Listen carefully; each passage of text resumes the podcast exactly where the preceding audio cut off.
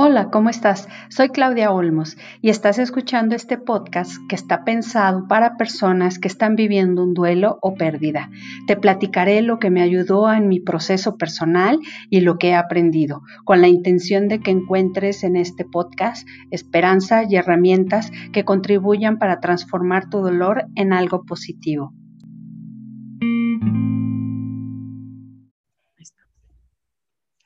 Hola, muy buen día. Estamos muy contentos de estar una vez más con ustedes. Eh, en esta ocasión, pues tengo una invitada, como todos los invitados que nos hacen favor de participar aquí en este espacio, que nos ayudan muchísimo a poder entender un poquito más respecto a los duelos, a las pérdidas, a la tanatología, y que creo que con los temas que tocamos aquí, porque son los que las mismas personas que nos hacen favor de seguirnos eh, nos van pidiendo. En esta ocasión tenemos una invitada que es la psicóloga Erika Holguín Reséndiz. Bienvenida, Erika, ¿cómo estás? Gracias, muy contenta de estar aquí.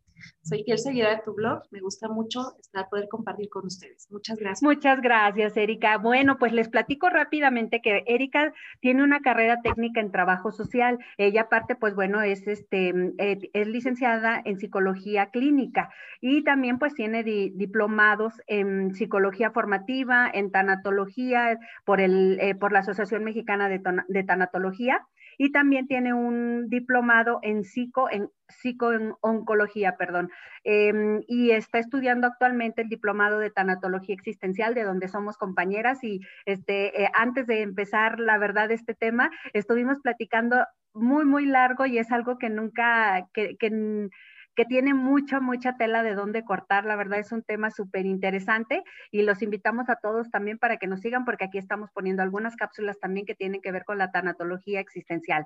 Bueno, pues este, vamos a iniciar. En esta ocasión quiero preguntarle, bueno, Erika, eh, quiero comentarles que tiene eh, eh, experiencia participando en voluntariado con niños y los papás del Hospital Infantil Teletón Oncológico, que es ITOS, y es este, mm, y por eso eh, le pedí a Erika que tratáramos este tema, que espero que les guste mucho. Em, este tema tiene que ver totalmente con el duelo por la pérdida de un hermano. Yo quiero eh, em, mencionar que muchas veces cuando hay algún, alguna enfermedad o un duelo en la familia por la muerte de algún niño, eh, pues nos enfocamos en el duelo de la mamá, del papá, eh, porque pues asumimos que es la pérdida muy fuerte para ellos y no siempre nos detenemos a ver eh, lo que están sintiendo los hermanos. Y yo viví esta experiencia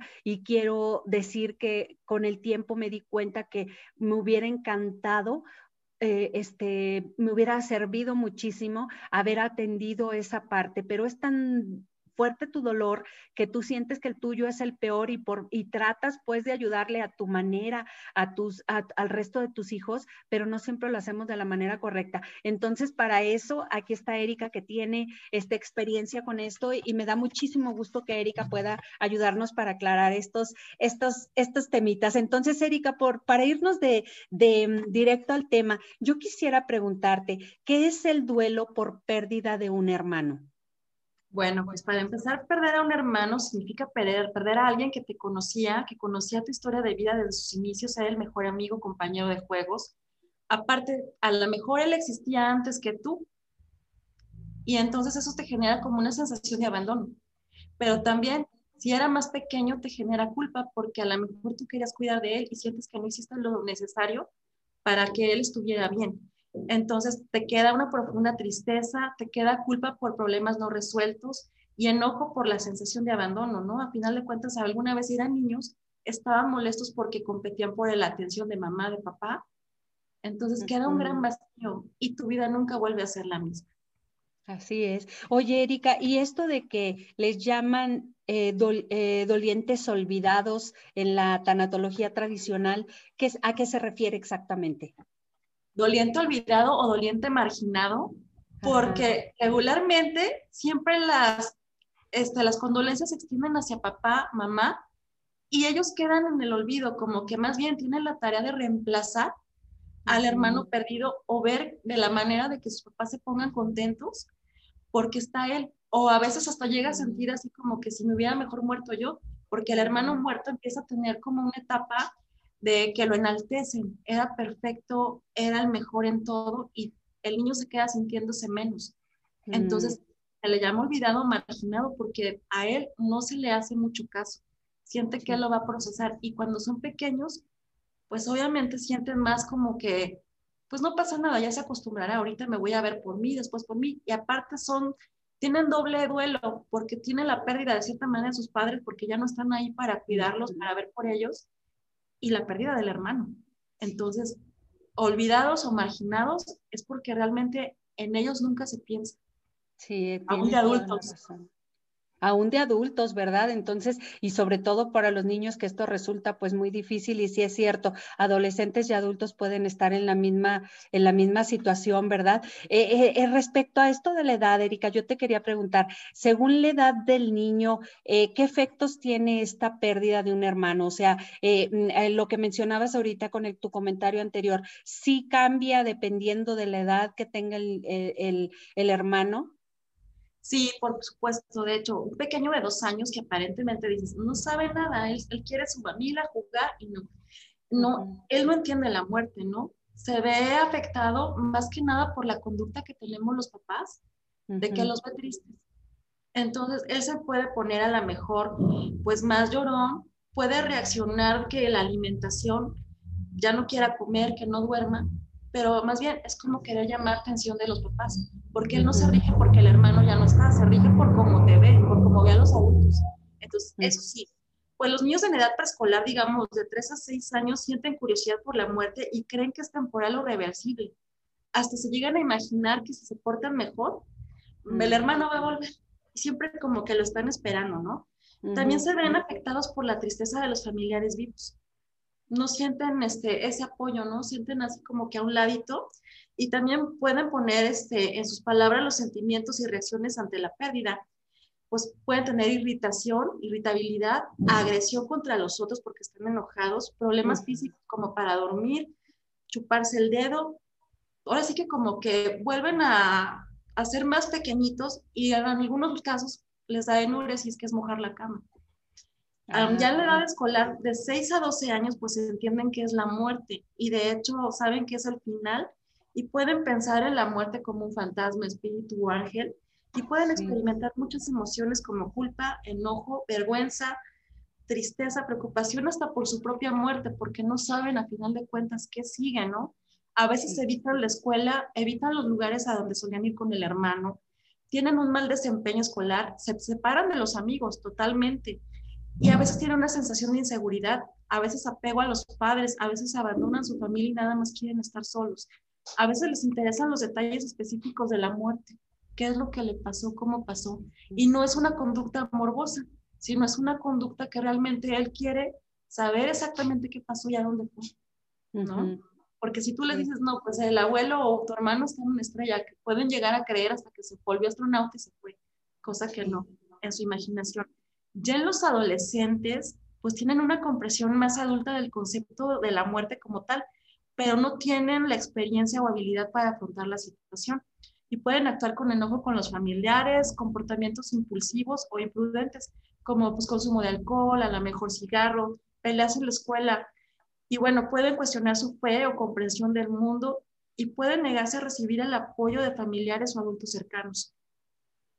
Así es como Híjole, la verdad es que este, se me hace súper interesante porque es muy común, es muy frecuente que, como tú lo mencionaste, nos enfocamos en el dolor de los padres y, dejamos muy de lado este, lo que están sintiendo los niños. Y bueno, me impresiona ahorita escuchar todo aquello que el niño está sintiendo y que obviamente no, estoy, no digo que los papás lo estén ignorando, lo estén haciendo de una manera con dolo, no, es precisamente el que no sabemos eh, em, cómo actuar, que estamos viviendo nuestra propia tragedia, entonces no, no nos ponemos a ver a lo mejor un poquito más, pero esperamos obviamente que este, estos temas, al tratar estos temas, em, pues que todo mundo que está cerca de un niño que esté viviendo esto puede ayudarlo, ¿verdad? Puede tratar de acercarse y de guiarlo precisamente para que el niño no esté pasando y viviendo solito su, su dolor, ¿verdad?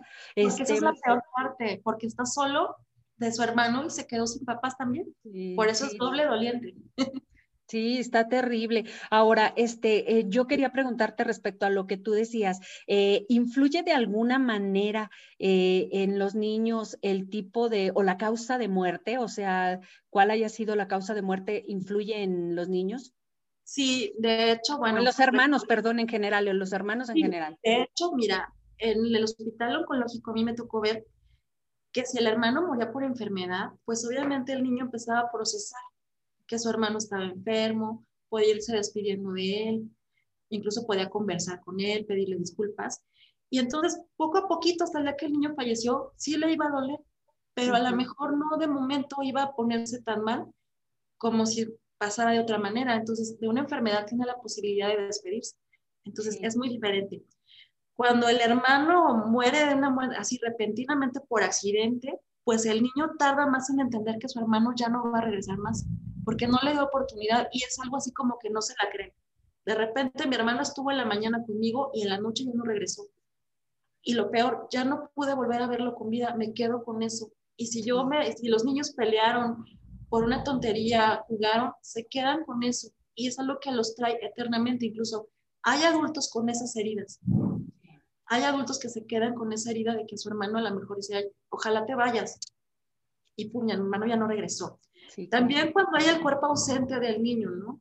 Pues la esperanza de que su hermano esté por ahí, que esté vivo, que regrese, cuando de repente dicen, es que se desapareció, se lo robaron, o realmente se calcinó, no hay un cuerpo como tal que velar, ahí es más difícil con los niños. He tenido dos casos así y es difícil porque el niño siempre está con la, con la esperanza de que el hermanito va a regresar o que está por ahí. Y siempre viven así. Y bueno, pues cuando la otra que es la más trágica, cuando fue asesinado, secuestrado, murió por causas muy violentas, pues el niño te queda con miedo, con inseguridad, con coraje, y pues influye cada situación, es muy diferente de cómo la ven, pero en especial cuando sabes que fue con mucha violencia, incluso si te ha tocado presenciar la muerte de tu hermano, esa es otra que también queda culpa, porque dice, yo pude haber hecho más, ellos en su inocencia son muy inteligentes y saben exactamente qué es lo que hubieran podido hacer o no, pero simplemente ellos se sienten que los abandonaron y se sienten con culpa de poder haber hecho más. Entonces, sí influye. En este caso, ninguna muerte dicen es bonita, ¿no? Pero no se trata si es bonita o no, la mereces o no. Simplemente es felicidad y tristeza. Y a veces estas cosas tienen que llegar para que renazcas. Y en los niños va a ser un cambio totalmente y radical. Y por lo mismo, pues sí influye cada pérdida, pero influye más en una situación en la cual pudiera él haber, por eso vienen algunas herramientas de que escribas una carta si no te pudiste despedir de él. Eso ayuda en algunos casos. Eh, ahora sí que el que mejor le va es el que se puede despedir por un hermanito enfermo. Sí, claro. Ay, híjole, está bien, bien este profundo este tema y me gusta mucho porque, porque definitivamente eh, hay muchos niños en esta, en esta situación, muchísimos. Ahora, Erika, yo te quiero preguntar si para las personas que nos están escuchando, ¿cómo ayudo a un niño pequeño, a mi hijo pequeño? ¿Qué le digo si ya está viviendo esta situación? Pues mira, al niño lo puedes ayudar un poco, pues ahora sí que sin metáforas, sin hacerlo complicado.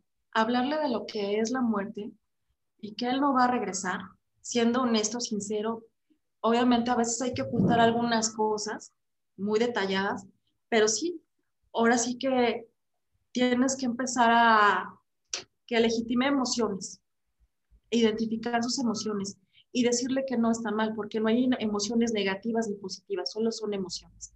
Entonces, tienes que ayudarlo, necesitas platicar con él, que abra su corazón, a lo mejor poder compartir un poquito de anécdotas buenas, siempre honrando al hermano, siempre recordando lo bonito.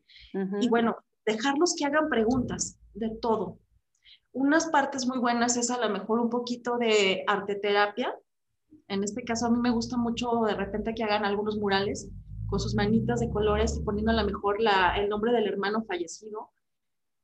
Y recordarlo así. También la lectura, a mí se me hace importante que tengan un poquito de cuentos. Hay algunos cuentos tanatológicos, hay uno que se llama mm. Siempre, que es de Ana Galán, a ver si luego te comparto unos PDF. Sí. Para que el niño se vaya un poquito relacionando con la muerte y no la vea tan mal. Simplemente, a veces dice, no es bueno romantizarla, pero en este caso no es romantizarla ni disfrazarla, simplemente hablarla, hablar con la verdad, pero a su, acorde a su edad del niño, que él la puede entender, que no se sienta abandonado, porque si le dices, se fue con Dios, se va a enojar con Dios, si le dices, se quedó dormido, va a temer dormir. Entonces, simplemente hablar con la verdad y bueno, el niño pues no va a entender que ya no va a ver a su hermano más, pero si le eres honesto y empiezas tú también a dejar fluir tu sentir por el niño, tú, eres, tú como mamá, sí. él se va a entender que es normal y no se va a asustar porque está llorando ni porque él está llorando. Entonces, primero que nada, legitimar emociones. Hay ahí, bueno, yo aplicaba mucho el monstruito de las emociones. Es un, este, lo vas dibujando cómo estás hoy, ¿no? Rosita, que estás contento, a lo mejor este gris si estás triste y azul si estuviste llorando. Es una de las partes que yo hago mucho con mis pacientitos, esa hojita también te la voy a compartir. Sí, y bueno, también crear, este, crear una atmósfera con un lenguaje muy concreto, ¿no? Eso sí. Híjole, está súper, súper padre y creo que esto nos puede dar una guía muy buena, ¿verdad? Porque eh, este, cuando estamos en esa situación, pues lamentablemente nadie estamos preparados y queremos ayudar y no sabemos cómo, ¿verdad? Y, no, pues de hecho, es algo terrible. Incluso ahorita no sé si has visto los ositos que están haciendo de la ropa de los difuntos de COVID. Ah, sí. Eso también es una técnica muy bonita que puedes implementar con la ropa del hermano y mira, aquí tu hermano está presente. Y siempre decirles como que el alma es eterna, hacerlos ver así, que de acuerdo a las creencias religiosas que tengan las personas, pero decirles que la muerte no es el final, sino que te lo vas a volver a encontrar, a lo mejor no aquí, pero sí cuando tú vayas allá, porque a final de cuentas todos vamos a morir. Eso es importante. Es una de las lecturas muy bonitas que me gustaría compartirte, que se llama Julia tiene una estrella, ah, que habla precisamente de eso, ¿sí? De que se asustan porque no, todo el mundo tememos lo desconocido, psicológicamente Pero cuando tú le dices, es que somos eternos y tu hermano es más que el agarrar e irte a, que, pues del cuerpo que tenía, no son los recuerdos que me dejó, es la música que él escuchaba, la comida que le gustaba, es el amor que aún le tienes, aunque ya no esté. Tu hermano es y va a seguir viviendo en tu cabecita, en tu corazón y en tu alma. Entonces tu hermano es eterno siempre y cuando lo recuerdes. Aparte, ellos viven el duelo como olas. Por lo menos la depresión es estable, pero cuando se trata de un duelo, es son olas. Un día estás bien, un día estás mal, un día no sabes ni cómo te llamas. Y en los niños también se refleja y se manifiesta. Mm, qué importante saberlo, muy importante saberlo. Ahora, eh, otra parte muy importante, porque bueno, la, eh, adolescencia de por sí ya tiene sus, sus, sus este, situaciones difíciles, ¿verdad? Este, crecer y ser adolescente ya tiene sus propios retos. Eh, ¿Cómo ayudas a un hijo adolescente que está pasando el duelo por la muerte de un hermano? Pues principalmente compartir el duelo con otros familiares. Hablar sobre lo sucedido, hablar del duelo compartido puede ayudar a ayudar este, pues a superar la tristeza y el dolor en conjunto, pues encontrar apoyo también fuera de la familia. Eh, está un psicoterapeuta, un amigo cercano, a lo mejor un clérigo, sacerdote, pastor, pues grupos de ayuda. Buscar formas de recordar a su hermano, buscar formas de conmemorar a su hermano también puede ayudar a lo mejor mantener el recuerdo vivo. Y bueno, pueden hacer un libro familiar, un álbum con fotografías, eh, y que cuando el dolor comience a aliviarse puede sentir culpa también, ¿no? Por sentir que él sienta que está olvidando a su hermano. Entonces, no, siempre honrando a su hermano. A ver, voy a hacer esto por ti y por mí. Por ejemplo, si el hermano le quedó pendiente acabar la primaria, voy a acabar la primaria y le voy a echar ganas por los dos. Siempre es así como un, dos, tres, por ti y por mí. Esa es una parte que ayuda en los adolescentes a mí esa práctica me ha ayudado mucho con los chicos que de repente se les murió el hermano más grande o a veces el más chiquito y quedaba, ¿no? A lo mejor mi hermano se iba a graduar, ahora yo lo voy a hacer un, dos, tres por ti, por mí, y lo vamos a hacer juntos. Y es una manera en la que él no se sienta culpable de que lo va olvidando, porque no, realmente no lo está olvidando. O a veces llega a sentir la culpa, ¿no? ¿Por qué no me fui yo? No, no, no, todo lo contrario. Mira, él está aquí y a él le gustaría verte feliz. Claro. dándolo, que sufra, que llore, que esté ahí, o sea, al final de cuentas tiene que vivir su dolor no lo podemos apagar, es uno de los lados psiquiátricos malos que te dan tus benzodiazepinas y te mandan a dormir y despiertas peor, porque nada más te van retrasando lo que tienes que vivir. Claro, lo que tienes que sentir y, vivir. Y definitivo. Eso sería importante. Platicar y buscar ayuda, ¿por qué no? Pero entre la familia también apoyarse conviviendo y honrando la memoria, igual hasta festejando, ¿por qué no? Que él ya no está, festejar su y agradecer el tiempo que lo tuviste contigo. Es, correcto, es correcto. Ahora, este, mm, eh, los consejos para, para un adulto, para enfrentar la muerte de un hermano. Ahorita me llamó mucho la atención algo que dijiste en un, en un punto al principio, de que eh, los adultos que, que, todavía pueden vivir con heridas de una pérdida de un hermano de cuando, desde que son niños, ¿verdad? Entonces, eh, me llamó mucho la atención, por eso te hago esta pregunta, ¿cómo, cómo se puede ayudar a los adultos o cómo los adultos pueden buscar alguna ayuda? Pues mira, para empezar, los adultos siempre son así como que incluso están peleados con el hermano, no lo vieron y se quedaron con eso. Ya no pude hablar con él ni le pude pedir perdón y hasta es una herida de años, ¿no? Que de repente me quedé con eso. De cuando éramos niños me quitaste la cobija y me sigo enojado. Entonces, para empezar, hay que empezar a aceptar los sentimientos y considerar validadas todas las emociones, sentir cada una de ellas sin luchar por cambiarlas. Esa es la primera cosa que tiene que hacer. Y respetar tu sufrimiento, no te castigues imponiéndote obligaciones. Recuerda que tienes derecho a llorar y a sentirte mal. Rememora y celebra la vida de tu ser querido, recordándolo, haciendo a lo mejor lo que a él le gustaba y siempre como que dedicándoselo, ¿no? Esa es una parte importante. Habla sobre la muerte de tu ser querido. Negarte que ocurrió la muerte de tu ser querido te lleva al aislamiento más fácilmente. Entonces, es importante hablarla. También hay que saber cómo y con quién. De repente hay personas muy indiscretas de, ay, ¿y cómo y por qué? Y tú no quieres hablar. Entonces, es cuando él quiere hablar. Y pues el duelo es un proceso, no es algo que se va a quedar eterno. Yo siempre le hago la comparación con la diabetes, que se controla, más no se quita. A veces se siente uno más mal, a veces te sientes mejor, pero siempre va a estar presente. Entonces, eso es parte. Y pues hablar sobre la muerte de un hermano con amigos, esto puede ayudarte a comprender qué ha sucedido y te va a ayudar a recordar a tu hermano. Y la parte principal es tener paciencia, mucha paciencia yo sí vuelvo a insistir con lo de las cartas, es importante hacer una carta escribiendo no tanto este, para tu hermano, sino lo que tú sentías, porque realmente a veces te dicen es que estás llorando porque ya no sabes qué vas a hacer contigo. No, realmente no sé qué voy a hacer conmigo ahora sin ti porque me sobra espacio, me sobra tiempo, ¿qué voy a hacer con este amor que llevo aquí? Ya se quedó en el limbo, ¿qué voy a hacer? Yo te sigo queriendo. Pues vamos a seguir queriéndolo y honrándolo porque al final de cuentas él no se ha ido y está presente en cada una de las cosas. Incluso a veces son hermanos tan parecidos que se ven al espejo y ahí están las dos extensiones de él. Entonces, claro. primero que nada eso, dejar fluir. Y el adulto es muy negado a llorar. Siempre intenta negar que se sienten mal, que están tristes. Entonces, tienen que empezar por aceptar. Híjole, sí, qué, qué, difícil y qué profundo, la verdad, es un, es un tema muy, muy, este, pues muy difícil de tratar, pero muy importante porque se vive cotidianamente, ¿verdad?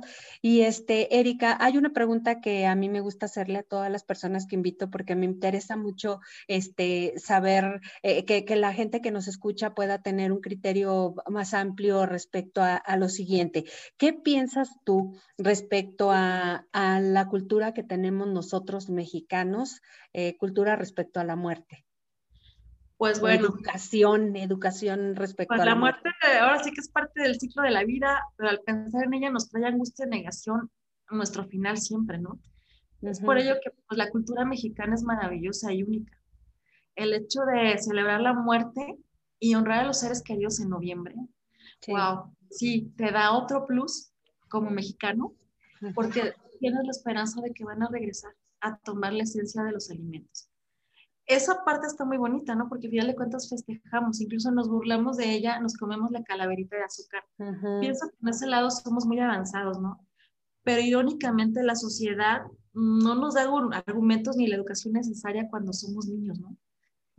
Y por eso siempre duele, ¿no? Y siempre llegas a tener el, miedo por tu propia muerte, por la muerte de tus seres queridos, Y pues yo por eso siempre considero que, pues a pesar de la cultura mexicana, deberíamos de tener más conciencia sobre eso, más educación sobre la muerte. Para mí es muy considerable que los niños tengan una mascota para que tengan su primer contacto con la muerte cuando ella se va, ya sea un pececito, un hámster, una tortuguita, que sea así, porque de repente hay niños que tienen vida con lo de rosa y prueban la muerte hasta que son adultos, con el papá, la mamá, pero de niños no. Y eso los hace sentir todavía más vulnerables a alguien que ya perdió al papá, la mamá, cuando son pequeños o que perdió un primo. También pienso que eso de que no debes de llevar al niño al funeral o al entierro, pues pudiera ser que a lo mejor hay muchos tabús, pero yo pienso que debería de existir la cultura de llevarlos y de despedirse y de explicarles. Entonces, de, vivir el, de vivir la experiencia ellos, ¿verdad? Sí, para que no sientan miedo. A final de cuentas, todos vamos para allá, no hay nadie que se salve ni la libre, pero es algo tan natural y pienso que debería de pasar. Hay otras culturas que sí agarran y llevan a los niños. En la nuestra regularmente no, es que es algo muy duro, se va a traumar.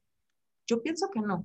Incluso hay niños que como son tan inocentes, incluso se acercan a ver al difunto, se están despidiendo de él y hasta con una sonrisa. Y oye, no te rías aquí, pues está contento, déjalo ser. Es parte del diplomado que nos gusta que sí, nos permite ser. Sí, Entonces, sí, yo pienso que sí, deberían de ese lado hacerlo, dejarlos que experimenten su experiencia ante un funeral, ante un entierro, una cremación. Esos ritos que los hagan partícipes para que dejen de tener miedo. Yo creo que tendríamos una salud mental más bonita y menos personas adultas acudirían a lo mejor con nosotros como tanatólogos o psicólogos, pues para estar en su proceso, ¿no? Sí, claro. Estamos en ese lado de pañales, pero la cultura mexicana como tal es maravillosa. De hecho, ya ves que hay películas del tipo para los niños. Ahorita está la de Soul, tuvo la de Coco, muy bonitas, pero como mexicanos siento que sí deberíamos más de abrirnos al tema de la muerte. Sí, claro, sí, yo siento que eso este, nos, ah, nos ayudaría a, a, pensarlo en ello no con miedo, sino como una posibilidad real, como algo real, algo que va a pasar y que, este, y que si bien en realidad no estamos 100% preparados, pero el, el siquiera considerarlo, considerar la posibilidad, pues sí nos hace eh, yo creo que más conscientes y es algo que creo desde mi punto muy personal de vista que sí nos ayudaría muchísimo. Este, yo quisiera, este, antes de, cerrar este, este tema, Erika, em, pues sí, invitar a las personas que están escuchándonos a que, a que mm, acudan con este, con eh, psicólogos, con tanatólogos, con profesionales que dan acompañamiento, porque no siempre podemos solos, porque no siempre, em, eh, siempre, por lo menos alguien que te escuche, alguien que te acompañe, alguien que, que, esté, que entienda lo que estás pasando, ¿verdad? Y que, y que si bien ya sea en la tanatología tradicional, donde hay eh, etapas establecidas que pueden ayudar, ¿verdad? Pero también hay otras alternativas como la tanatología existencial y que, y que siempre hay muchas herramientas y personas que, que, se dedican a esto, que nos pueden ayudar y que nosotros no tenemos que aguantarnos, no tenemos que estar sufriendo, no tenemos que estar, tener esa confusión de que me estoy volviendo loca, casi creo con, que lo, con lo que estoy sintiendo, sino que sepamos, pues nos acerquemos con los profesionales que en realidad pueden ayudarnos muchísimo a pasar por estas, por estas pruebas que son parte de la vida y que son inevitables, ¿verdad? Es la normalidad. Sí, sí, exactamente, Erika. Entonces, yo no sé si tú quisieras cerrar con algún mensaje, Erika, te, este, adelante. Pues bueno, yo lo importante es que realmente acepten su sentimiento, que realmente dejen, se deje fluir, pueda fluir en el sentimiento que tienen, enojo, tristeza, que se permitan llorar, que se permitan no hacer nada, porque es válido, ¿sí? Somos humanos, estamos hechos de nervios, sangre, tenemos todo para sentir. Entonces, yo creo que merecemos este, también aceptar cuando nos sentimos mal y también reconocer cuando necesitamos ayuda profesional. No está mal que pidamos ayuda, que no nos sintamos mal por ese lado.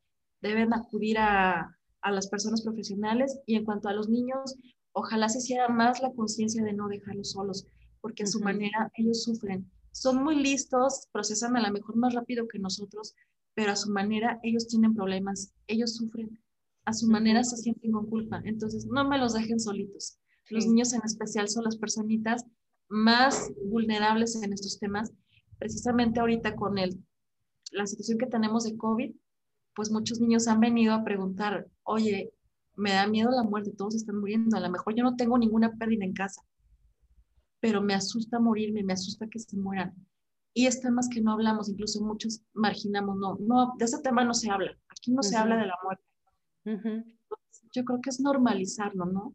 Es muy triste ver que ahorita es muy común, se murió el vecino, se murió el amigo, pues a lo mejor sí, pero empezar a verlo normal con ellos, de poder platicar, que nos digan sus sentimientos y que nos vean llorar también, para que vean que no es tan malo llorar ni sentirse triste. Es parte de nosotros. Las emociones no son buenas ni son malas. Al final de cuentas son, son emociones. Es correcto.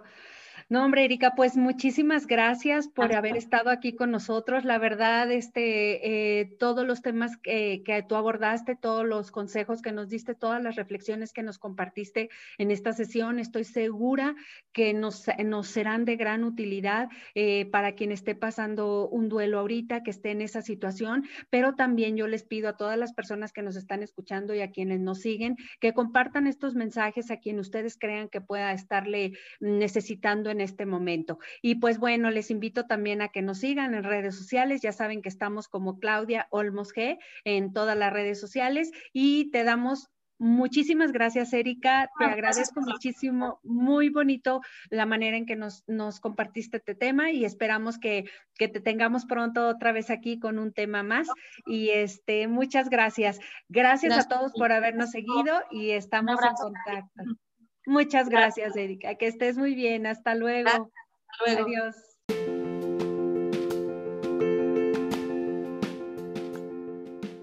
Esta sesión terminó. Ahora es tiempo de tomar acción. Recuerda compartir este podcast a quien pueda necesitarlo. Y por favor, suscríbete.